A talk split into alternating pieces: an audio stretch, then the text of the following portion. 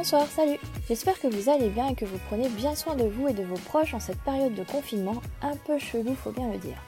Je m'appelle Mélissa, je suis votre hôte et avec ce podcast, je souhaite vous faire découvrir le monde des sciences, technologies, ingénierie et mathématiques, plus communément appelé les STEM, à travers le parcours de femmes qui font la science d'aujourd'hui. Bienvenue dans la sauce curry Épisode 6 Marine Marine est postdoctorante en épigénétique. Avec elle et Aurore, la paléontologue que vous avez entendue dans l'épisode 2, et si vous ne l'avez pas encore écouté, n'hésitez pas à rattraper votre retard, vous devriez avoir un petit peu plus de temps en ce moment. On parle de l'importance de la transmission du savoir et de l'accompagnement pendant les études, particulièrement pendant la thèse, de nos a priori sur les États-Unis, non, ce n'est pas partout comme New York et c'est tant mieux, et on aborde de manière très personnelle la question de la maternité. Si vous aimez ce podcast, n'hésitez pas à le faire savoir. Comment? C'est très simple. En vous y abonnant sur votre appli de podcast, Apple Podcast, Spotify, Podcast Addict et autres, en mettant des étoiles, 5 de préférence, des likes et en laissant un commentaire sympa. Ça lui permet d'avoir plus de visibilité et de le faire évoluer. Vous pouvez aussi le suivre sur les réseaux sociaux Facebook, Twitter, Instagram où je partage l'actu du podcast. Mais le mieux, c'est encore d'en parler autour de vous, de partager le lien de cet épisode ou de votre épisode préféré. Le bouche à oreille, c'est le meilleur moyen de faire connaître ce podcast. Pour pouvoir continuer ce podcast, je cherche également d'autres profils, aussi divers et variés que possible. Donc si vous-même, vous êtes une STEM girl, que vous travaillez dans les sciences, technologies, ingénierie ou mathématiques, et que vous voulez partager votre parcours scientifique, vous pouvez me contacter directement à cette adresse, à la saucecurie.gmail.com. Vous trouverez tous les liens dans les notes de cet épisode. Merci encore pour votre soutien et votre écoute, et je vous laisse maintenant avec Marine et Aurore et nos digressions scientifiques. C'est un- ça va un peu se passer comme ça, où euh, voilà, Aurore, tu peux intervenir si tu veux. euh. Il n'y a pas de. Ah bah, Tu si t'as pas envie d'intervenir, tu n'interviens Parce que pas. sinon, on refait ton interview et c'est moi qui pose les questions. On peut faire ça aussi, si tu veux repasser euh, sur le billard et euh, se faire interviewer. Est-ce que quoi Qu'est-ce que tu penses Qu'est-ce que tu penses Je porte du Prada aujourd'hui. C'est vachement scientifique ça. Euh, bah, ce podcast, on n'aborde pas forcément que des trucs scientifiques. Non, hein. non, mais euh, je veux dire, j'ai pas le... au niveau du salaire, euh, Prada. Oui, voilà, on n'est pas. pas, pas trop, hein, mais. Bah, tu peux avoir une fringue, tu vois, tu te fais, tu te fais place une fois, tu vois, que t'as trouvé On dans une jamais. friperie. par miracle. Derrière euh, les fourrures et les. Exactement, après 5 heures de fouille intensive, remarque, c'est. eh, en même temps, hein, c'est lié un petit peu à ton Eh, métier. hein. exactement. Ah, je suis désolée, ça c'est- c'est de la recherche. Ah ouais, tiens, est-ce que t'aimes fouiller dans les friperies? En tant que paléontologue, le fait de fouiller. La question merdique, tu sais. Tu l'as préparé de comme ça. Et sinon, est-ce que t'adores alicoter tes shampoings dans des Falcon 50 quand tu pars en vacances? Pas pensé à ça là. Mais je t'avoue que j'ai déjà piqué des Falcon 50 Mais bien sûr. pour mettre du shampoing. Attends, mais s'il y a shampoing pour. un- euh, Comme ça, rentre. C'est des tubes de 50 C'est des tubes de ml. 50 C'est des- millilitres. Et il n'y a Bah, rien de mieux pour alicoter tes shampoings. Enfin, on tes appelle- gels douche On quand tu appelle pars. ça des Falcon 50 parce que Falcon c'est juste le nom de la marque. Ici ils appellent pas ça un Falcon, ils appellent ça un conical tube. Ouais. Mais enfin bref, voilà. C'est. euh, Mais c'est une trop bonne idée en fait. Ah mais moi j'en ai un de chaque au marqueur, c'est écrit Mais voilà. euh, shampoing après shampoing. Moi euh, j'avais fait ça pour euh, mon voyage en Grèce pendant trois semaines. Bah fallait un minimum de, de bagages quoi. Voilà. Et quand tu pars avec plusieurs scientifiques, il n'y a que des Falcons sous la douche. Tu dois retrouver celui avec tes initiales parce qu'il n'y a même pas ton nom. Hein. C'est MB, alicoté, le 5, avril. Ah ouais, tu dates quand même ton hélico de shampoing? Non, quand même pas. Ouais. Non, non, je Ouais. suis pas là. D'accord. Bon, ça va, ça va. T'es pas trop atteinte encore. Non, mais je mets mes initiales parce que quand on partage la douche avec des scientifiques, c'est important parce que hein, après tu sais plus quel après shampoing c'est. Si tu savais que t'allais partager la douche effectivement avec d'autres scientifiques, ça voilà. Moi, Voilà, comment tu reconnais des biologies. Non, mais, enfin, je parle, j'y pense. ouais, ouais, non, c'est. Voilà. Eh ben sur ce, bonjour Marine, Bonjour Mélissa. comment ça va? Ça va et toi? Ça va très bien. Merci beaucoup d'accepter cette petite interview, cette Avec discussion plutôt. Euh, et donc, euh, est-ce que tu peux te présenter? Alors, je m'appelle Marine. Euh, J'ai 30 ans et presque 31. Euh, je vis actuellement à Raleigh en Caroline du Nord et je suis postdoc dans un laboratoire d'épigénétique. Ok. Et donc nous sommes aussi en compagnie de Aurore que vous aurez entendu avant ou peut-être après, je ne sais pas dans quel ordre je vais publier ces, ces interviews, euh, mais donc qui euh, vit euh, également à Riley, parce que si, vous avez- si j'ai publié l'interview d'Aurore avant, vous aurez dû en- entendre Riley également. Et donc c'est pour ça qu'on entend encore la ville de Riley. Attends, Research Triangle Park aussi. euh, C'est the place to be. Première question, comment tu décriras ton métier? Alors, mon métier, c'est de comprendre comment l'environnement peut impacter notre santé. Et plus particulièrement, comment l'environnement et les toxiques en général peuvent atteindre l'ADN, en modifier la structure pour avoir une incidence fonctionnelle sur euh, la capacité de ton organisme à produire des protéines et à fonctionner correctement. On sent que tu as travaillé cette présentation. Pas du tout, pas du tout, c'est tota- totalement spontané. Et donc, euh, pour, euh, et donc tu es postdoc, hein, c'est ça? Oui, Ok, et donc pour arriver postdoc, euh, quel a été ton parcours depuis le bac? Depuis le bac. Allez. Oula, ça fait fort fort longtemps tout ça. Euh, donc ah, moi je voulais devenir médecin au début. Bon, d'abord je suis passée par Veto, Miss France, etc. Mais après bon, je me suis, je me suis dit on va trouver un truc un peu sensé. Donc je voulais être médecin humanitaire. Donc j'ai fait euh, deux ans de première année de médecine où j'ai jamais pu réussir à être dans le classement pour, euh, pour poursuivre mes études de médecine. En revanche, euh, mon université, c'était pas mal parce que j'avais eu des bonnes notes, même si j'étais pas au top du classement, qui m'ont permis d'avoir une équivalence euh, d'une licence première année de biologie. Donc je me suis dit, ben, on va profiter de ça pour avoir une année au moins de, de passer et de valider. Et je vais poursuivre en biologie. Et donc, euh, j'ai fait ma deuxième année de biologie en spécialité nutrition, euh, qui s'est bien passée. Troisième année parfait euh, également, donc j'ai eu ma licence. Mhm. Euh, ma licence donc en métabolisme et nutrition. Et ensuite, euh, j'ai voulu comprendre euh, mieux comment ça se passait au niveau moléculaire, toutes ces régulations métaboliques.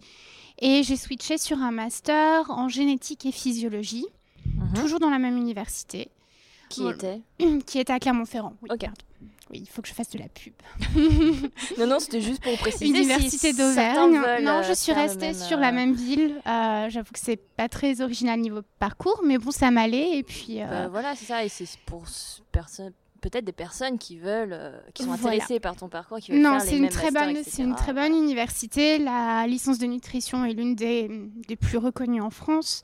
Et le master de génétique et physiologie est assez standard, mais une très bonne formation en général. Ok. Et à l'issue de mon master, euh, donc on a un stage de six mois en recherche dans un laboratoire. Mhm. Et à l'issue de ce stage, j'ai pu décrocher euh, une bourse pour ma thèse que j'ai effectuée dans le même laboratoire. La thématique, c'était l'impact des acides biliaires sur la physiologie testiculaire. Les testicules. Les, testicules, exactement. Donc, euh, J'ai pas compris la- le début, mais j'ai compris ouais. testicules. Les acides biliaires, c'est un truc produit par le foie, donc ce qui me rattachait à mon parcours un peu métabolisme et nutrition. Ok. Et puis oui, les testicules, euh, voilà. j'ai dû, j'ai dû faire avec. ça m'a valu. euh, ça m- Comment? T'as travaillé sur des testicules de quoi du coup? Souris. Souris. Et un peu humain, mais bon, ceux-là, je les Ah. voyais pas en vrai. Prune. Euh, et voilà, donc après, après ma thèse, euh, pareil, à la fin de ma thèse, j'ai pu euh, arriver à une thématique qui était un peu plus centrée sur ce qu'on appelle l'épigénétique. Donc ce que je disais, c'est la régulation de la structure de l'ADN pour faire en sorte que les gènes s'expriment ou non. Mhm. Et euh, en fait, je me suis rendu compte de mes limites dans le domaine. Alors j'ai dit, ok, postdoc, je vais apprendre euh, ce que c'est vraiment l'épigénétique. Et me voilà dans un labo d'épigénétique en postdoc à Raleigh, Caroline du Nord. Donc en gros, tu as voulu faire un postdoc dans l'épigénétique pour apprendre. Voilà. Euh, J'avais quelques euh, bases, ouais. mais j'avais jamais euh, fait des expériences qui étaient vraiment en relation avec ce domaine. Et, euh, et j'ai choisi quelqu'un qui était très fondamentaliste euh, sur l'épigénétique, qui montait juste son labo à Raleigh. Euh, donc j'ai monté le labo en tant que postdoc avec lui, et ça fait trois ans que je travaille avec lui. Ok. Et donc, qu'est-ce qui t'a poussé vers la science? Parce que tu disais que tu voulais faire médecine, donc tu avais Ouais. quand même déjà un, un attrait pour tout ce qui était euh, sciences santé. Euh, du plus loin que tu peux te souvenir, Oui, c'est vrai. qu'est-ce que tu voulais faire quand tu étais petite? Euh, c'est une bonne question. Je crois que je me le suis jamais posée vraiment. Euh, je sais, je crois que c'est la curiosité, co- comprendre comment fonctionnaient les choses. Alors, tu vas me dire, ouais, mais tu aurais pu faire ingénieur, à ce moment-là, ou ingénieur mécanique, ou... ça reste de la science, hein, toujours est-il. Exactement. Euh, alors, pourquoi la recherche spécifiquement? Bon, la Pourquoi recherche, c'était presque par défaut au début, parce que, ouais, exactement, c'est la médecine au début. Euh, je sais pas, je crois que j'étais dans, j'étais une ado un peu révoltée euh, sur la souffrance des gens en général. Donc c'est pour ça que, ça que j'étais sur la voie médecine et médecine humanitaire. Euh, et après, c'est- j'allais dire, c'est plus la bio qui est venue à moi, plus que hum, la bio pure, la recherche en bio pure qui est venue à moi, plus que l'inverse. Et bon, elle a réussi à bien m'avoir parce que maintenant, euh, je suis bien dedans. Ok. Euh, et ouais, donc c'est euh, côté curiosité de base. Ouais, je pense qui que a- c'est un trait de caractère qu'on se doit d'avoir en tant que chercheur. La... Et tu penses que tout, tout chercheur est de base curieux? Ouais, si- ou sinon je sais pas comment les gens font. C'est- pas faux. Parce que c'est ce qui nous tient. euh, je crois que c'est aussi euh, ouais, une sorte de ténacité, de être têtu en fait, de vouloir, euh, quoi qu'il arrive, comprendre et fouiner. Et puis, le fait de jamais lâcher, c'est un truc qui qu'on apprend ou qu'on a dès le départ. Ouais. Du moins, il faut avoir un certain prérequis sur ça, je pense. Mhm.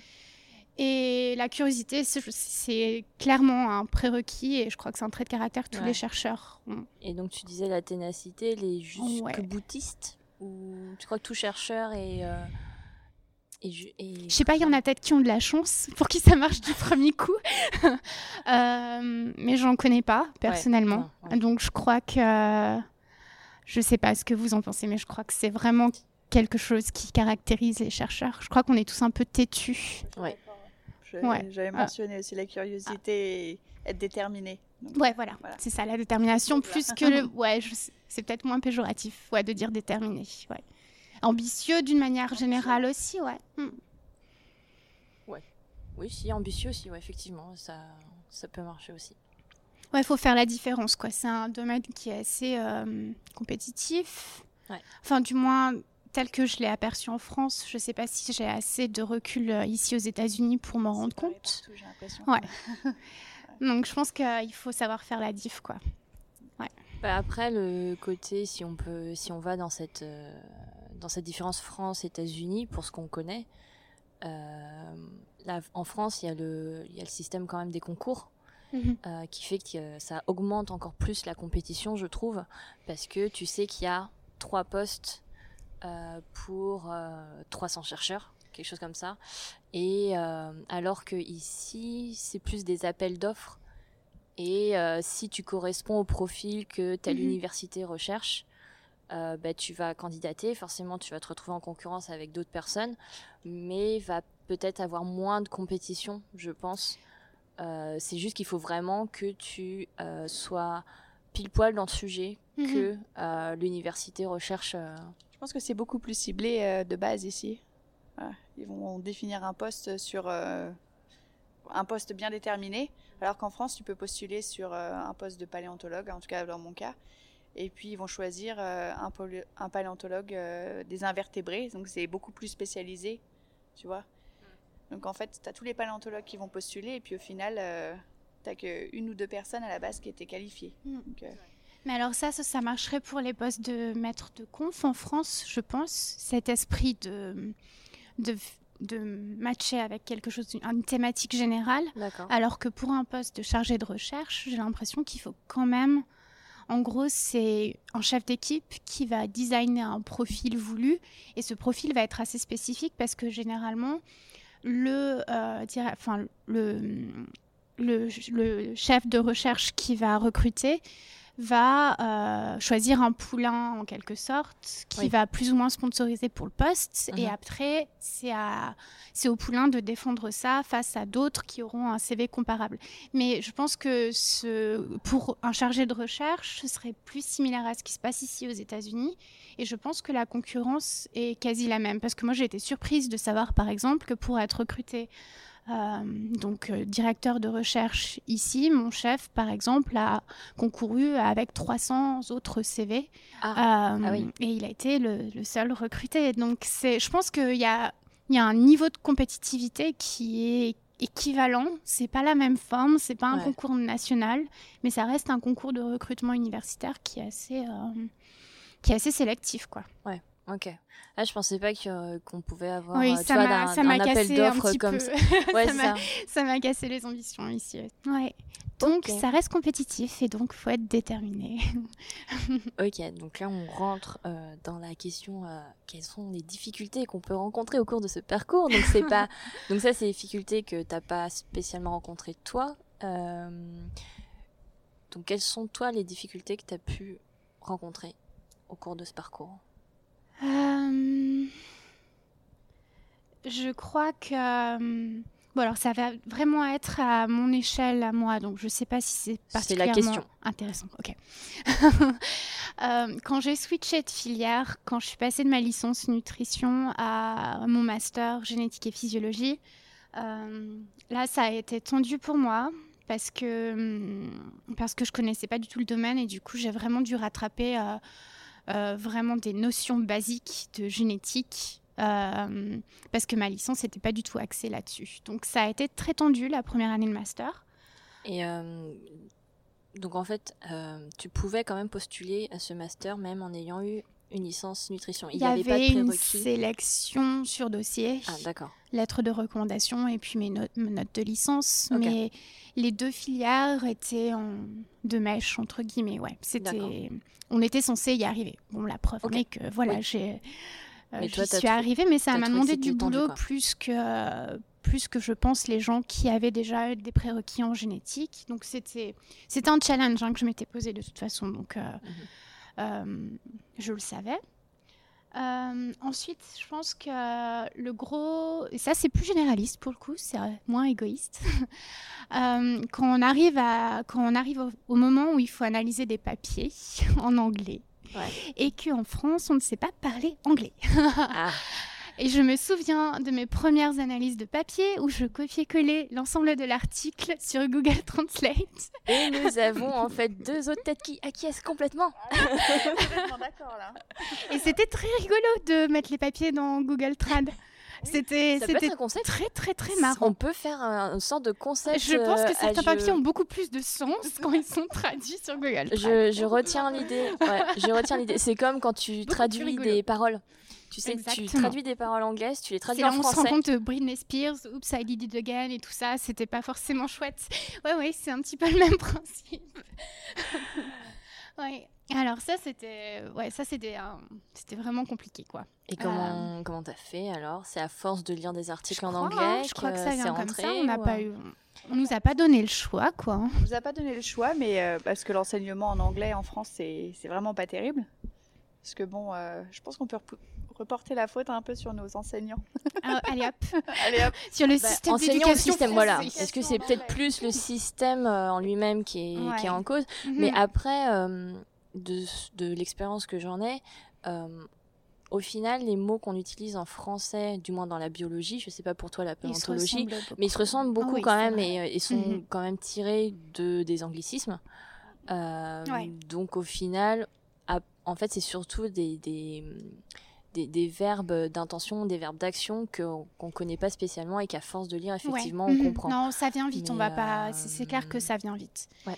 Mais bon, c'est flippant. En, au, au premier abord, c'est. moi j'ai eu des difficultés, hein, toute ma thèse et euh, j'ai dû soutenir. euh, bon, j'ai soutenu en français avec euh, mon PowerPoint en anglais, Waouh. mais après la série de questions, c'était en anglais parce que deux de mes Et ouais, reporter était. reporters étaient, euh, bah, parlaient pas français. Et ça a été euh, galère, très très galère. J'ai. C'est frustrant en plus quand on maîtrise pas la langue. euh, Ouais. Et puis ça rajoute beaucoup de stress. Ouais, j'imagine déjà que en est. voilà. en Et puis euh, bah tu peux pas t'exprimer pleinement. Tu vois. Ah, c'est frustrant. Et en encore fait- maintenant, hein, je crois. Ah ouais. Parle plus proche de ton micro. D'accord, Merci, d'accord. Marine. Et du coup, moi j'ai l'impression, je sais pas pour toi, mais moi j'ai eu l'impression vraiment faire de un gros progrès en anglais quand je suis partie vivre Mm. à l'étranger. Ah oui, non mais c'est indéniable. Mm. Bah, ça, je pense que, je ça, je pense que euh, même quand on voyage, moi je sais que j'ai vu mes progrès en anglais quand j'ai simplement commencé à voyager, mais juste pour mes vacances. Mhm. Et puis d'autant plus que maintenant qu'on maîtrise, on maîtrise plus ou moins parce que je suis toujours limitée sur. euh, ouais. C'est-à-dire que je continue à utiliser Google Trad. Euh, mais on se rend compte, c'est pour ça que déjà que là, on se rend compte qu'on est, qu'on est nul. Euh, alors qu'est-ce que c'était avant quand on pensait déjà qu'on était nul? C'est Mais après, est-ce que notre niveau d'exigence n'augmente pas avec le temps? Non mais c'est clair. Enfin, Parce on, qu'on tout n'est ce qu'on pas c'est un dicton en qu'on fait. se dit dans qu'on la recherche, qu'on c'est est plus on plus on trouve, plus il y a de questions qui arrivent. Oui. On est d'accord. Donc plus on trouve, moins on sait. Donc ça, euh, c'est valable pour le langage. c'est ça. Donc oui, l'anglais a été un problème. Et puis après, gros challenge pour avoir la bourse d'études pour la thèse. Euh, c'était voilà, fallait faire partie du top 3 d'une cohorte de 25. Donc c'était Il y avait trois bourses doctorales? Ouais, pour ma fi- filière filière. particulière, ouais. Donc là, c'était, enfin, c'est les bourses ministérielles. Après, il y a d'autres bourses qui sont qui sont accessibles. Mais en tout cas, euh, c'est celle à- auquel j'ai concouru et que j'ai eu la chance d'avoir. Et, et ça, c'est clairement prédéterminé par le choix de l'équipe euh, pendant mon master, enfin l'équipe pour laquelle euh, je, je postulais. Parce que tu penses que cette équipe-là était en... dans une position plus favorable pour avoir une bourse d'école doctorale? Parce que ça s'est bien passé. Je crois qu'on est dans un domaine où c'est très ar- arbitraire et injuste entre les personnes parce que ça, ça dépend vraiment de, l'environnement dans lequel on tombe, du labo dans lequel on tombe. Euh, on n'est pas tous sur un même euh, piédestal quand on parle de recherche parce que c'est vraiment... euh, ça, ça dépend vraiment voilà, de, de, de la dynamique de l'équipe et puis de l'interaction que tu as avec ton, voilà, ton, ton, ton chef, ton PI ou ton chargé de recherche qui travaille avec toi. Soit il va être super investi dans ton apprentissage et dans ton projet et il va te porter. Et... Parce que la thèse, ça reste quand même une étape d'apprentissage, il ne faut pas oublier. Et puis, il y a certains chargés de recherche qui malheureusement ne sont pas aussi investis que d'autres pour euh, soutenir leur, euh, leur thésard. Quoi. Et, et c'est pas dépendant du thésard. Il y a 50% de chance. Il y a 50% de, de réussite qui sont euh, attribuables au thésard parce qu'il faut de l'investissement, il faut du temps, il faut aussi ben, comprendre les choses. hein. Euh, mais il y a aussi 50% qui sont euh, attribuables à l'équipe et à quel point l'équipe va s'investir dans son étudiant. Ah ouais, tu penses que c'est carrément 50-50 quoi. Ouais. Et je, je le maintiens parce que maintenant que je suis dans. Je suis pas encore dans. De l'autre côté du miroir, entre guillemets. Je suis que postdoc pour l'instant. Parce que l'autre côté du miroir pour toi, c'est devenir chercheur. Ouais. Ok. Ben, d'être, d'être un jour le chef d'un thésard. Ouais. Ouais. j'espère vraiment pouvoir le faire.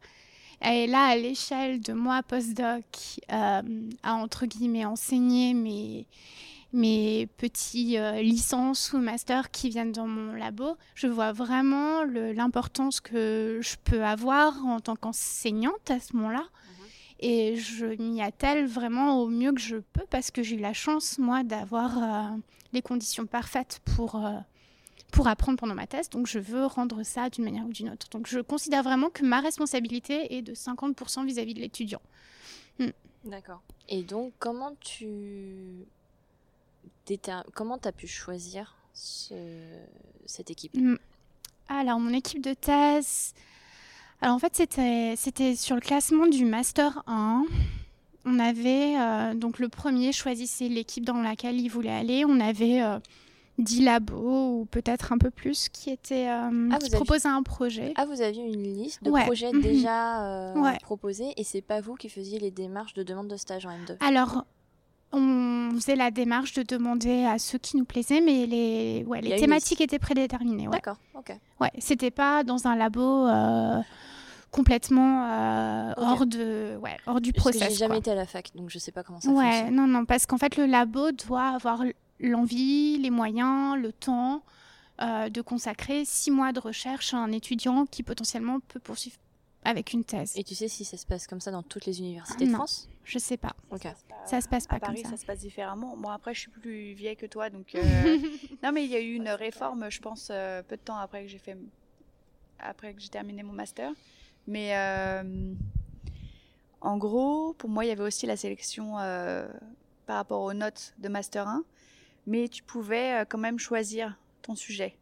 Et j'avais commencé, j'avais fait mon DUG. Moi, j'ai fait un DUG, pas une licence. Et euh, mon DUG, euh, j'avais déjà fait un petit stage de recherche avec le labo, avec lequel j'ai fait euh, mon master 2. Ah, d'accord. Et Le- je suis retournée les voir parce que ça m'avait plu. Et euh, j'en ai discuté avec eux et ils m'ont dit Ok, on peut te prendre, mais ça durait que un, un mois. Notre stage de master c'est 2, super c'était court. un stage d'un mois. Pour savoir Ouais. si tu as envie de continuer en thèse Ouais, après. Ah ouais, ça, c'est pour c'est- ça, je pense qu'ils ont fait la réforme et c'était une bonne chose. Ouais. Mm, mm. Non, c'est court, euh, un mois. Et puis le pire, c'est c'est pour ceux qui n'ont pas eu de bourse d'études et qui ont dû euh, postuler à un poste déjà ouvert de thèse, où là, ils n'ont même pas la possibilité de tester, entre guillemets, le labo. C'est direct, tu t'engages pour trois ans. Au moins trois ans. Et ça, euh, c'est super tendu parce que, tester le labo dans lequel tu vas, c'est euh, une chance énorme, quoi. Et ici, ils ont des systèmes de hum, ce qui s'appelle les rotations. Ils testent euh, trois, enfin dans, l'université où je suis, dans le département où je suis, et c'est, je crois, la majorité des cas ici aux États-Unis. Ils ont le choix, avant de s'engager en thèse, de faire cinq semaines. Alors c'est, court, hein, c'est pas six mois comme j'ai eu la chance de faire en France, mais cinq semaines juste pour découvrir l'environnement et les thématiques de recherche dans euh, trois à cinq labos différents de leur choix. Et ça, c'est super bien parce que euh, s'engager directement dans trois ans de recherche, dans une relation euh, assez particulière parce que tu as investi vraiment comme... C'est ta vie pendant trois ans. Voilà, c'est ta vie pendant trois ans. Euh, semaine, week-end, euh, le, le travail te, te- enfin voilà, ta thématique, ton projet te suit euh, la nuit. Donc si ça, tu en rêves. Si ça se passe mal, euh, ouais, c'est compliqué. Donc c'est bien de pouvoir avoir le choix au préalable, ouais. Bon, je pense que ça dépend des disciplines parce que ici, bon, on n'a que deux labos de paléontologie ici à, à Raleigh. Et du coup, quand tu veux faire paléontologie, tu as beaucoup moins de choix. Et je sais que nous, on a des étudiants de master, ils ont fait euh, presque un an de recherche ici. Donc, euh, bah, ils faisaient Wow. en même temps enseignement, enfin leur, leur cours, ils prenaient leurs cours à l'université et puis euh, le reste du temps, ils étaient là. euh, ils ont leur bureau et ils font de la recherche ici. Mais c'est génial ici. Je trouve qu'ils ont, ils ont beaucoup plus euh, d'opportunités euh, pendant leurs études de travailler sur, enfin vraiment en labo. Mais même, euh, même dès la licence, en fait. Parce Ouais. que moi, j'ai, Ouais. on a donc les Mhm. undergrades Mhm. euh, qui sont, qui correspondent à peu près à la licence, en fait, Ouais. en, en France. Mhm. Et c'est 4 ans. Et en fait, ils, ils peuvent commencer à faire des stages dès la deuxième année, en Ouais. fait. Ouais, ouais, trois après-midi par semaine, c'est énorme. Voilà. Et, et en labo de recherche, vraiment. Donc après, encore, tout dépend du, du chef sur lequel tu tombes. Car euh, moi, ils me disent quand même, il y en a beaucoup qui font euh, des, vraiment des, La des- vaisselle. la, la vaisselle, le café, enfin voilà, comme un stagiaire euh, Ouais. que- Mm. qu'on peut se représenter dans le, dans le monde fictif. Mais je sais que enfin, là, nous, les, Ouais. les, les undergrades qu'on a, ils sont deux. Ils sont donc en deuxième, fin de deuxième année. Donc, c'est des sophomores. Et ils travaillent déjà en fait sur un sujet de recherche. Quoi. Mhm. Et, euh, et vraiment, et je sais qu'ils m'ont dit qu'ils apprécient vraiment cette liberté-là. euh, et ils ont choisi donc l'année prochaine de euh, réattribuer encore des crédits de leur scolarité à leur temps passé dans le labo. Donc ils veulent continuer à faire du labo. Mm. et donc ils peuvent moduler comme ça en fait leurs crédits qui sont attribués au temps de recherche, etc. Et je trouve ça vraiment, vraiment sympa. Quoi. Ouais, puis c'est génial aussi pour nous, et je disais l'investissement dans l'enseignement et la transmission de, de ce qu'on pense être la recherche telle, enfin, telle qu'on la conçoit, et enfin avoir l'opportunité de transmettre ça, moi je trouve ça génial à notre niveau aussi. Donc c'est un, c'est vraiment du, de l'échange euh, qui est bénéfique pour, euh, pour vraiment les deux côtés, euh, étudiants et enseignants. Quoi. carrément. Et donc pour revenir aussi à comment choisir son, son labo, parce que souvent effectivement, donc, du moins dans la bio, tu fais ton stage de master 2 là où tu comptes faire ta thèse. Enfin, souvent, tu as quand même euh, euh, ça permet au labo de voir en fait Mhm. tes capacités et de voir si ils peuvent te prendre en thèse. Et toi, ça. ça. permet aussi de voir Ouais. Mm. euh, si te- ce labo te correspond et si tu as envie de passer trois ans de ta vie Ouais. euh, à chercher ça. Mais euh, comme tu disais, là, il y en a qui n'avaient pas la bourse, il y en a qui n'avaient pas choix du sujet. Mm. Comment. euh, Zut, j'ai oublié ma question. Euh, co- comment tu, tu, tu fais ouais, pour. euh, Je sais pas, euh, co- comment tu t'adaptes en fait derrière à un sujet que t'as pas choisi et tout Comment tu peux. bon, ça n'a pas été Alors, ton cas, je donc pense que. pas. ouais, mais j'ai mais- des amis qui Ouais. sont passés par là. Alors, encore une fois, c'est un processus d'em- d'embauche. Donc, il y a des sites. euh, L'ABG, par exemple, c'est un très bon site pour Ah oui, trouver L'association Bernard. Bernard, je dirais une bêtise. Bernard Grégoire, non. Gré- Oh, zut. On cherchera Tu- et tu je vous mettrai les liens. Ouais, voilà, je, je ferai un blanc, un Euh, bip et euh, je mettrai le bon nom. Blanc, bip Il s'agit donc de l'association Bernard Grégory, et si ça vous intéresse, le lien est dans les notes de l'épisode. Oui, donc j'y suis pas allée souvent, effectivement, sur euh, ce site, mais je sais qu'il est très bien fait. Euh, et donc là, il y a toute une série d'annonces, en fait, parce que, hum, effectivement, le, le système de concours laisse sur le carreau des étudiants, mais l'associe sur le carreau des équipes de recherche. Mm. Donc, euh, entre guillemets, euh, c'est ça, le, les, les célibataires labos et célibataires euh, thésards se retrouvent à du speed dating euh, sur euh, bah, l'ABG, sur des sites de petites annonces en fait de thèses. Et donc, tu as quand même le choix, tu, tu vois très bien le sujet, la thématique, et puis tu as un processus d'interview, hein, euh, de- d'embauche. Donc, tu pars pas totalement à l'aveugle, mais tu n'as pas une, euh, une expérience au quotidien qui te permettra de dire si oui ou non euh, ça va bien se passer pendant trois ans. Donc c'est plus, c'est plus aléatoire, tu es plus sur un pari que ça se passera bien. Euh, mais tu n'étais pas garanti que ça se passe bien. Mais en même temps, une expérience de Master 2 pendant six mois ou un mois, ça peut être tout beau, tout rose pendant six mois parce que tu as les résultats, parce que parce que ton chef veut absolument te faire passer le concours pour que tu puisses venir en thèse, Mhm. parce que c'est le ministère qui va payer et pas lui de sa poche. Euh, et après, ça peut être terrible pendant trois ans. Donc, j'allais dire, c'est. C'est, dans tous les cas, c'est un risque que tu prends. Euh, c'est pas non plus définitif. Tu signes un contrat, mais tu peux aussi euh, partir pendant ta thèse. C'est pas ça fera peut-être un peu tâche sur ton CV, mais si tu peux le justifier parce que la thématique de recherche t'emballait plus ou que la dynamique de l'équipe n'était pas appropriée à ce que toi euh, tu attendais de ton expérience de thèse. Je connais pas de gens qui l'aient fait, mais Ouais, ça se dire. conçoit. Ça, Bah, je sais pas après si quand même euh, cette personne-là qui euh, démissionne euh, Mhm. d'une thèse a de grandes chances d'en retrouver une derrière. je sais pas, mais en tant que si un jour j'ai la chance d'être, cool. hein. Ce serait ouais. vraiment, ce serait vraiment euh, Mais je pense mieux. que tous chercheurs euh, actuels là, qui ça. sont à des postes de directeur de recherche et donc à des postes qui potentiellement peuvent employer des thésards sont passés par le processus de, de thèse. Donc ils savent la difficulté que c'est d'être engagé dans un projet pendant, euh, pendant au moins trois ans. Donc je pense qu'on de- on devrait tous, enfin les directeurs de recherche, je m'inclus dedans, non mais tu peux, tu peux, tu es une future directrice de recherche. les, les, les directeurs de recherche devraient tous avoir cette, cette je sais pas, humilité ou du moins ce, euh, cette démarche d'ouvrir leurs portes à, à quiconque peut-être aurait pas eu de chance au préalable. quoi.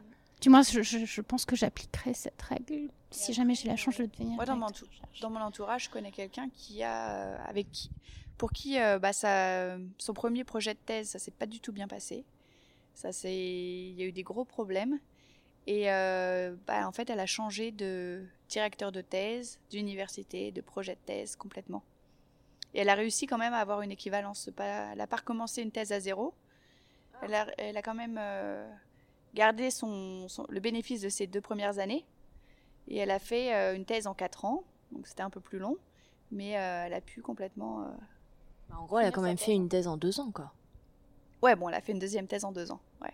Ah, mais c'est génial parce que Ouais. du coup, euh, elle n'a pas perdu de temps. Non, elle a pas C'est perdu de génial temps comme Sur un sujet complètement différent. C'est pour ça, il faut garder espoir. Et bon, il y avait, euh, avait de bonnes raisons Ouais. pour changer de thèse. Voilà. Des Elle bonnes- passait devant le conseil scientifique, etc. Ouais, Euh, Mais je pense que c'est bien de le faire parce que euh, moi j'ai des amis qui ont vécu des expériences moches aussi et euh, il faut parler quoi parce que euh, souvent c'est dans les labos qui ont de la renommée, ça marche vachement par le par les PI qui se connaissent, par les directeurs de recherche qui vont se connaître entre eux, qui vont envoyer les thésards d'une équipe à l'autre. Et au final, c'est du copinage sur les les pas les hautes sphères des labos, mais sur les directeurs de thèse, euh, qui s'entendent bien, qui souvent en congrès, en conférence, qui rigolent ensemble, mais en fait le quotidien euh, directeur de thèse PI, euh, pardon, directeur de thèse thésard, ils le voient pas et, et ça se trouve ces gens-là euh, soit arrivent pas à manager une équipe correctement, soit ont vraiment un caractère de cochon qui est invivable au quotidien, soit le projet en lui-même est, est pas top.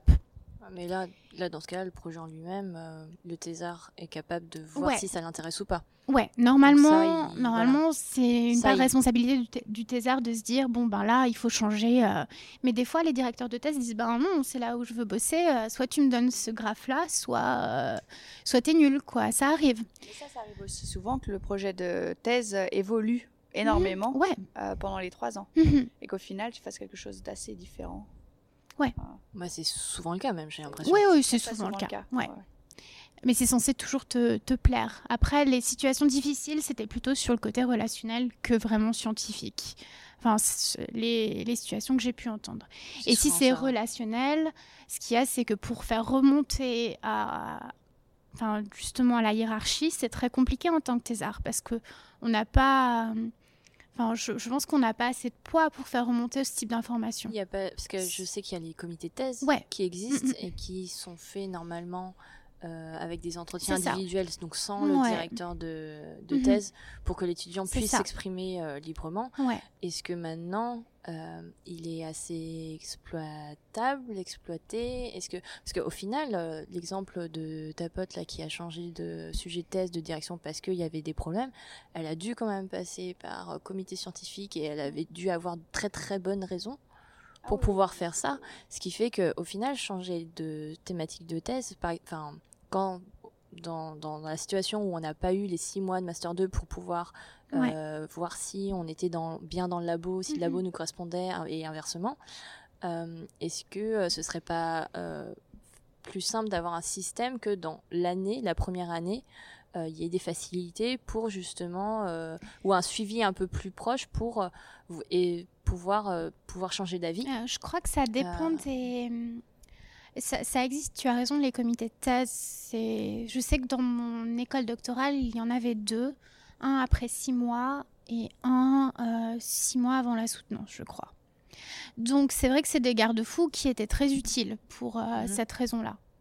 Euh, Parce que tu vois, quand tu es embauché dans Ouais. une entreprise, Mm. il me semble que tu as quoi Tu as deux mois, trois mois de période d'essai? Ouais, euh, dans lequel les deux camps peuvent Ouais, euh, ouais. dire rompre euh, le contrat, ouais. ciao. Euh, mais c'est vrai que dans une thèse, on n'a pas spécialement ça, alors que c'est un emploi que tu sais que tu vas avoir Ah pendant trois ans. Mm, mm. Mais par contre, euh, le comité de thèse, euh, moi j'avais un comité de thèse aussi et on n'a jamais parlé euh, de l'aspect personnel. Hein. Ah ouais? Il y avait toujours, euh, pas. l'aspect scientifique euh, et puis mon, mon directeur de thèse était toujours présent. Ouais. Donc euh, ça dépend Ouais, aussi. ça, c'est pas euh, normal. Ça dépend mm. vraiment des écoles doctorales, en fait. Bah, ou est-ce que aussi ça dé- est-ce qu'il n'y a pas eu des réformes? Comme tu disais, je sais pas en quelle année tu as passé ta thèse, mais est-ce qu'il n'y a pas eu Peut-être qu'il y a eu des réformes. 2010, tu dis? Mais ce qu'il y a, c'est que je crois, euh, je crois qu'il n'y a pas de, je crois pas qu'il y ait des réformes au niveau national. Enfin, je, je crois pas qu'il y ait des obligations, ouais, au niveau national. Je crois que ça dépend vraiment des écoles doctorales. Ce qui est, ce qui est ennuyant en fait, parce qu'il faudrait homogénéiser tout ça et et euh, avoir des démarches comme ça euh, régulières pour toutes les écoles doctorales. Il y a des écoles doctorales, par exemple, qui imposent d'avoir un papier premier auteur pour passer une thèse. D'autres non. Et du coup, c'est complètement. Enfin, moi, ça m'avait surprise et c'est complètement ouais, dépendant de, de ton école doctorale. Et ça ne devrait pas. Il faudrait. Je pensais que c'était le standard en Ouais. France. euh, Non. Un papier en premier auteur. Ouais, non. bah, je- Moi j'ai entendu la règle au moins soumis. Pas forcément accepté, Ouais, il y a mais ça aussi. Il y a cette Ouais, ouais. nuance-là. Euh, côté un peu plus joyeux, enfin je sais pas. Si, si, on peut Euh, dire ça. Si on peut dire ça. Parlons des points positifs. Il y en Euh, a plein. Est-ce que tu as eu des modèles tout au long de ton parcours qui t'ont justement euh, poussé à continuer dans cette voie? Euh, Elle me fait une tête bizarre. Alors des modèles, genre des, des gens super connus, des superstars. Non, pas spécialement. Des, et, Ah. mais, et, pas aussi, et pas spécialement aussi scientifiques, juste des gens qui t'ont inspiré euh, pour, euh, qui, et qui ont contribué au fait que tu es poursuivi dans cette voie. Euh, on est au maximum là de l'interview, on est d'accord. C'est vos questions.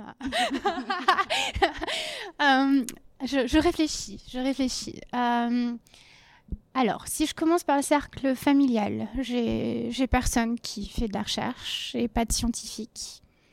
Donc, euh, je sais pas d'où ça m'est venu. Peut-être vouloir marquer une différence ou j'en sais rien. Je serais Ça pas comme vous. euh, ouais, c'est le côté têtu, tu sais, on en parlait au début, je sais pas. Euh, après, euh, un modèle. Je pense que c'est mes professeurs en fait. Parce que, encore une fois, la recherche est venue à moi plus que moi je suis allée à elle. Et du coup, pour que ça m'attrape, il a bien fallu qu'à un moment ou un autre, il y a un prof qui m'est particulièrement inspiré.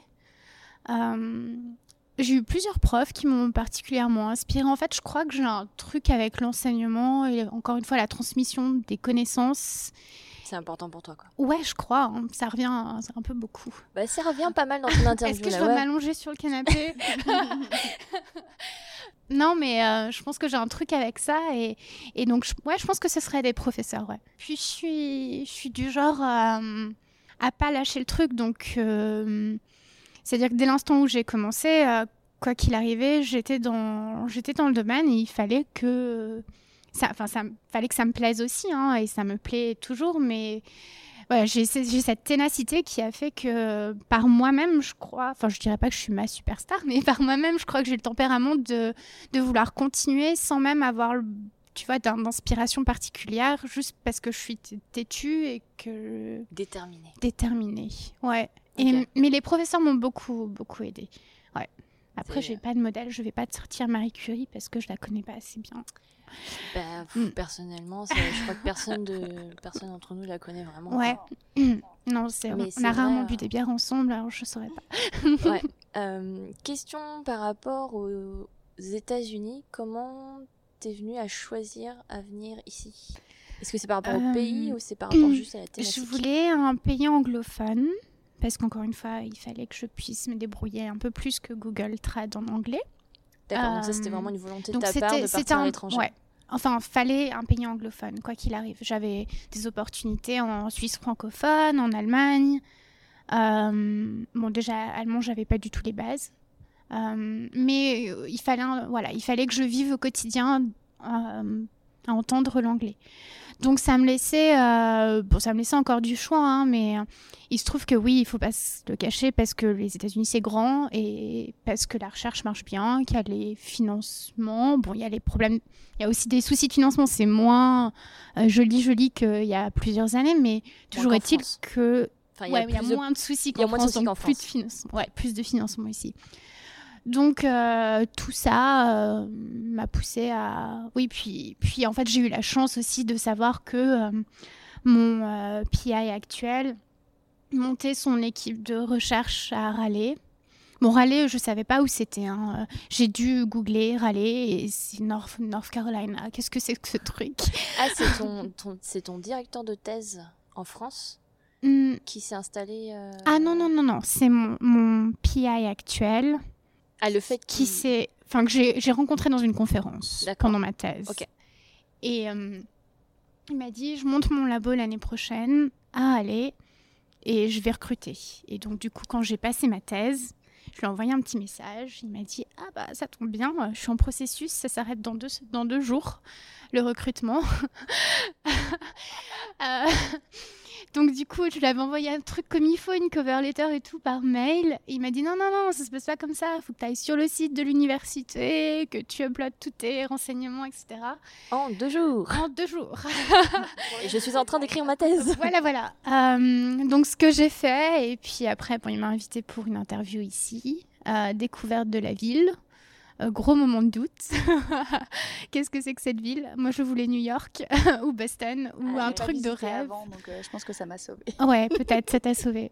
J'ai pas visité non plus. Ouais, bah, En gros, je sais pas pourquoi ils font ça, pourquoi ils font un processus d'interview, parce qu'ils doivent perdre tellement de bons candidats.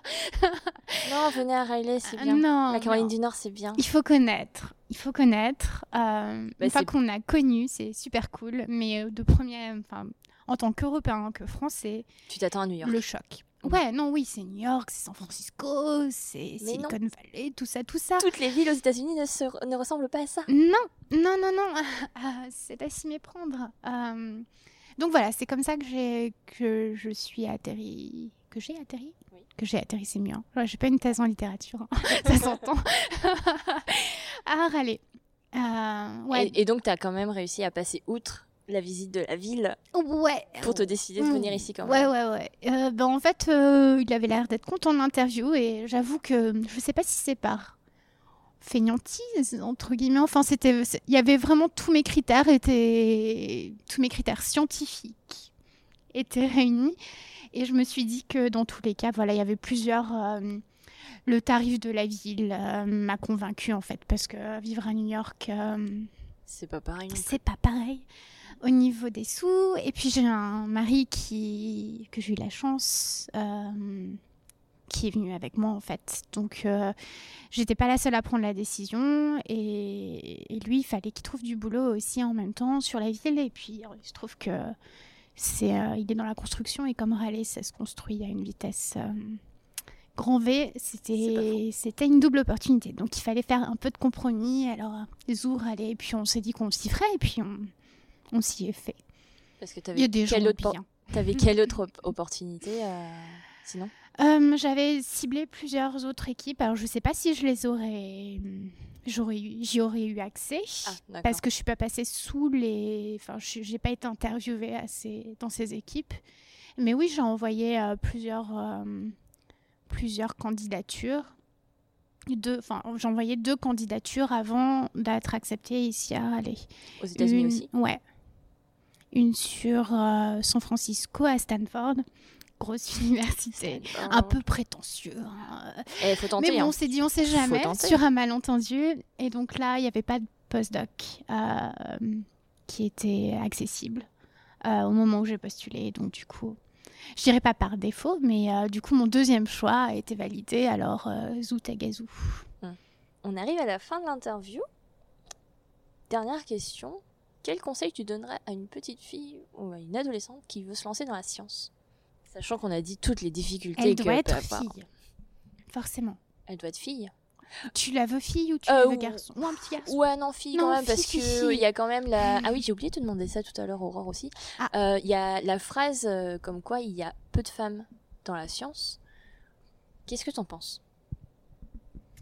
Alors moi je suis allée à, euh, à la cérémonie de graduation, donc comment on pourrait dire, de, de diplôme de mes étudiants la semaine dernière et je pense que la proportion de garçons était de 10% dans, euh, dans la cohorte de biologie Ok, spécifiquement. en la biologie. promo de bio. Euh, Bio, spéci... bio général ou bio, c'était il y plus... avait, c'était quoi la spécialité je, je crois que c'était génétique. Je dirais des bêtises, mais c'était partagé, c'était une cérémonie pour les bio, et je crois que de manière générale, dans toutes les disciplines, il y avait 10% de garçons. Ok, donc c'est niveau graduation, c'est niveau... C'est licence, Licence. 3. Ok. Ouais, licence, diplôme. Donc à partir de ce moment-là, puis j'ai- j'ai repensé moi du coup à la proportion de garçons qu'il y avait dans mes classes, et si on prend plus haut niveau, disons thèse, euh, encore une fois, le ratio de garçons était minoritaire. Euh, donc, je dirais que c'est un fake. Après, si on prend au niveau des directeurs de- d'équipe, là, euh, on est sur plus un 60-40 de garçons. Ça veut dire que là, entre euh, la thèse et l'accès à des postes, euh, comment on pourrait dire, des postes, euh, De décision. De... ouais, des, hauts- euh, des plus hauts postes, quoi. Enfin, des... oui. oui, voilà. Je sais, de titulaire, de titulaire. Voilà titulaire. le mot, je l'ai. Euh, Il y a un gros, il y a un truc qui se passe, quoi. On est d'accord. Et je réfléchis à pourquoi, comment, qu'est-ce qui se passe, et j'arrive pas à trouver une réponse. Ah, une main se lève. Non, moi je pense que, enfin en tout cas, euh, je parle de mon expérience, voilà, de mon domaine. Euh, en paléontologie, j'ai l'impression que les générations précédentes, c'était beaucoup plus d'hommes, Ah. mais que c'est en train de se démocratiser. C'est pour que- ça qu'on est au moment où. euh, Ouais, j'ai l'impression que ça change. Euh, que la, la science était beaucoup plus accessible aux hommes parce que les femmes devaient rester à la maison, blablabla. Euh, et que maintenant, les femmes ont beaucoup plus accès à, à l'université et aux études qu'auparavant. J'ai l'impression qu'il y a un changement en fait qui s'opère. Et c'est vrai que tous les anciens, tous les grands professeurs dans mes Oui. labos Mm. euh, étaient des hommes. Et que maintenant, euh, les, les thésards, les masters euh, ou euh, même les, les postdocs, c'est beaucoup plus équilibré. Moi, je, moi, la seule explication que j'ai en tête, c'est. Euh, Enfin, ici aux États-Unis, c'est très marqué parce que. euh, après la grossesse, il y a des femmes qui n'ont pas le choix que de rester à la maison parce que le, le- les coûts de garderie, etc., c'est quasi un salaire, donc il est plus bénéfique pour la femme de rester à la maison. Et ça, c'est souvent la femme qui s'y colle. hein. Donc c'est beaucoup plus marqué ici aux États-Unis. Mais du coup, je me demande si finalement, c'est pas le même, euh, le même truc qui se passe en France, quoi. Parce que si on, si on y réfléchit, enfin moi je sais pas, avoir un bébé pendant la thèse, c'était inconcevable. J'arrivais pas à prendre soin de moi, donc je ne vois pas comment j'aurais pu prendre soin d'un bébé. Et je pense toujours que la, grossesse, eh ben, ça veut dire que bah, tu as au moins... euh, ouais, t'as, t'as au moins six mois de, où tu vas pas être euh, consacré à ta recherche. Et je crois que six mois, c'est énorme dans une, à ce stade-là, à nos âges, où c'est un postdoc ou même un début de carrière là, où justement il faut avoir un CV aux petits oignons avec un rendement de recherche de dingue. Et ben à ce stade-là, si tu es six mois en arrière par rapport à un autre dossier, et ben tu l'as dans le baba quoi. Et ça, ça arrive qu'aux filles quoi, parce que le congé maternité, il est attribuable qu'aux filles. Alors je sais pas, c'est moi mon explication, mais parce que peut-être que je crains aussi que, enfin du moins je recule mes ambitions de créer une famille pour ma carrière et c'est moche. Et ça, un garçon hein. n'aurait pas... pas- le problème de n'aurait pas ce pro C'est vrai qu'il se pose pas la question. ou alors à moindre mesure. Enfin, à moindre mesure, à mesure inférieure à la femme, Bah, on, quoi on qu'il va, arrive. on va dire que c'est vrai qu'il y a le côté euh, grossesse et euh, ce six mois au minimum ouais, euh, d'arrêt qui ouais. peut, euh, voire plus, euh, qui, qui peut intervenir effectivement dans la prise de, de décision et dans le, le choix de carrière. Maintenant, est-ce que et que un garçon en fait ne, ne se pose pas parce qu'il n'a pas à Mhm. s'arrêter autant de temps. Enfin, Ouais, et même s'il veut, enfin, s'il veut s'arrêter, on va dire que ça va être euh, une décision personnelle de lui, une c'est ça, volonté c'est un choix. un choix. Alors que bah, euh, quand tu as un bid qui euh, Mhm. dépasse. Qui- euh, tu ne de- plus la voilà. paillasse avec tes mains, c'est embêtant. Voilà, c'est c'est un petit souci. Euh, Enfin, c'est pas de ta volonté, on va dire. Mais justement, enfin, euh, parce que j'ai donc euh, précédemment déjà interviewé des, euh, donc des, des chercheuses qui sont mamans et tout ça et qui ont réussi euh, à, à rendre compatible en fait Ouais, ouais. euh, Mm. famille et, Mhm. et carrière. Maintenant, est-ce que, euh, enfin, est-ce que justement les mentalités changent pas en ce moment, justement pour éviter ce, ce, ce choix Euh, Et est-ce qu'on en est Mais alors, loin est-ce que ça veut dire que- que sur nos CV, on, on doit marquer Ah, j'ai fait deux papiers au lieu de cinq de ma concurrente mais euh, aussi c'est parce que j'ai fait un bébé. Est-ce qu'il faut une section bébé sur le Non, CV euh, Du coup, je pense pas que ce soit justifiable. euh, Non, non, non, pas, pas justifiable dans ce sens-là, mais euh, parce que tu penses que, dans ce, ce que de ce que tu dis, tu penses qu'une femme qui n'a pas d'enfant et qui choisit de ne pas avoir d'enfant euh, est plus avantagée qu'une femme qui en a? J'en sais rien. Je me dis que. Parle dans ton micro. Ouais. Euh, je, je sais pas. Par rapport, tu me parlais du, ratio euh, homme-femme. Si on se base là-dessus, pour moi, c'est entre l'homme et la femme la seule différence valable et naturelle et qui ne soit pas liée à une pression sociale de... Parce que je crois, je sais pas si elle existe encore, cette pression sociale que la femme est inférieure en sciences, etc., parce qu'elle n'a pas les capacités euh, intellectuelles de poursuivre une carrière scientifique. Ça, je crois que c'est quand même assez euh, vintage, hein, comme... Enfin, du moins, j'espère. Bah, Que- Pour notre génération, oui. Pour notre génération, je crois que c'est pas le cas. hein. Sauf que notre génération. Donc je pense quelque chose à plus- de plus terre à terre entre guillemets et de plus ouais de plus sensé. Et pour moi la différence homme-femme, et ben c'est de porter un bébé ou pas, et donc d'être indisponible au travail pendant un certain temps, alors que les hommes ne le seraient pas. Est-ce que je peux rajouter quelque chose? Oui, oui. Sur la maternité, je pense que ça dépend des pays aussi. Par exemple, en Allemagne, euh, quand j'ai postulé pour la bourse euh, Humboldt, c'est une bourse quand même assez prestigieuse et très compétitive, euh, il y a une section, en fait, dans les formulaires à remplir sur la maternité. Ouais. Mais l'Allemagne, ils, ils, sont vachement avancés ils le prennent en compte. Si tu t'es arrêté pendant un certain temps pour une maternité, ils le prendront en compte et tu ne seras pas discriminé là-dessus. C'est super chouette. Ouais. Et beaucoup euh, de thésardes font, des bébés pendant leur thèse parce que si tu fais un bébé pendant ta thèse, tu as le droit à un an de plus de financement. Mais c'est ce qui se passe aux États-Unis aussi. Hein. Et je ne crois pas qu'en France ce soit ça. Non.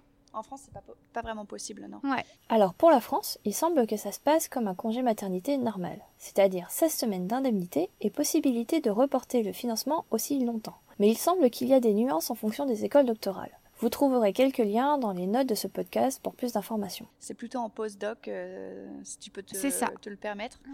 Mais euh, bah, je pense que ma, ma PI ici a fait euh, son premier bébé en, thèse. Ok. et donc, au final, j'ai toujours, j'ai pas retenu quel conseil tu donnes ah oui, à une petite fille Donc ce serait la, ce serait la petite, fille, on est d'accord. pour qui, qui, veut se lancer dans la science. Euh, un conseil. Un ou euh, plusieurs. Hein. Ouais, plusieurs, on va faire ça. Hein. Ce serait de, de jamais, euh, jamais se sentir force.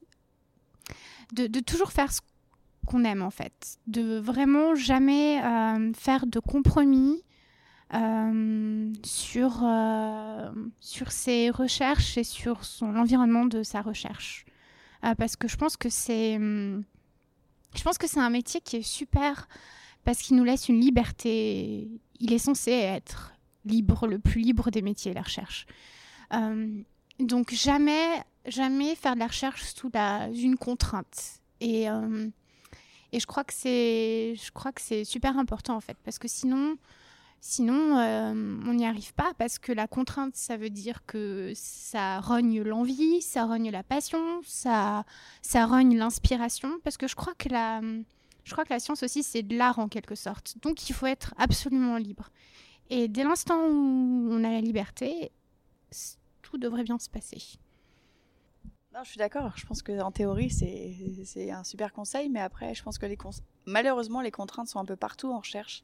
Ouais. On les mm. contraint par les, les, financements, les modes euh, des thématiques de recherche. Les thématiques de recherche, mm. tu es obligé d'être très productif. Ouais. Donc, euh, et c'est pas comme ça que j'envisage euh, la recherche euh, Alors, dans un idéal. idéaliste. Tu vois, hein, voilà. c'est ça. Parce que d'un point de vue, voilà, dans un idéal, la recherche, c'est comme ça, mais malheureusement, c'est pas la réalité de la science d'aujourd'hui. Par rapport, par rapport à ce qu'on vient de dire, effectivement, j'ai l'impression. Oui, c'est vrai que c'est assez contradictoire. Mais, euh, mais, je crois qu'il faut, des générations, en fait, il faut des générations qui vont se lancer dans la recherche, qui vont peut-être euh, changer les choses. Moi, ça me scandalise. Bah, le système, par exemple, d'évaluation de la recherche aujourd'hui, c'est terrible, quoi. Et, et justement, j'ai encore une fois, peut-être que je suis euh, idéaliste et complètement naïve, mais. J'espère que ça va évoluer dans le bon sens et qu'au bout d'un moment, les générations qui vont venir vont dire ben stop, on est le seul, on est le seul, euh, euh, la seule discipline où on est évalué par nos pairs tel qu'on l'est en ce moment et on évalue de manière quantitative la, euh, notre, euh, la recherche. Quoi. C'est, L'impact factor. Voilà. C'est la seule euh, discipline qui fonctionne comme ça. Pour en savoir plus, deux très bonnes vidéos ont été faites par Dirty Biology et l'envers de la blouse sur ce sujet. Je vous mets les liens dans les notes du podcast. Et, et je trouve que c'est complètement aux antipodes de ce que ça devrait être, quoi. Et, j'ai dans l'espoir que les générations qui viennent vont un petit peu mettre un coup de pied dans la fourmilière. Donc c'est pour ça que si c'est un ado, j'espère que ben, il arrivera au moment où, euh, ouais, où la situation pourrait changer, quoi. Une espèce de petit mai 69, mais... Version recherche. Ouais. Ce serait bien. 68, pardon. 69, 68. 68, c'est mieux. Hein. Mais 68, ouais. Oui, qu'est-ce, pourquoi Ouais. j'ai ce Bonne numéro année en aussi. tête Voyons, je ne comprends pas. Je ne sais pas. On va conclure sur ça? Eh ben voyons. On va dire que je suis fatiguée. On va dire que je suis fatiguée. Oui, je fais une tasse sur le testicule, tout va bien. Merci Marine. Merci Mélissa. Merci d'avoir écouté jusqu'ici et encore merci à Marine pour sa confiance. Si c'est le premier épisode que vous écoutez, il y en a 5 autres déjà de sortie, donc n'hésitez pas à aller découvrir les autres femmes qui sont aussi passionnantes que passionnées en attendant la suivante mardi prochain. N'hésitez pas également à vous abonner sur votre appli de podcast, sur YouTube et sur les réseaux sociaux. Vous cherchez à la sauce curry et vous devriez le trouver. Et sinon, il y a tous les liens dans les notes attachées à cet épisode. Encore merci pour votre écoute et n'oubliez pas, la science est partout, surtout en vous. Salut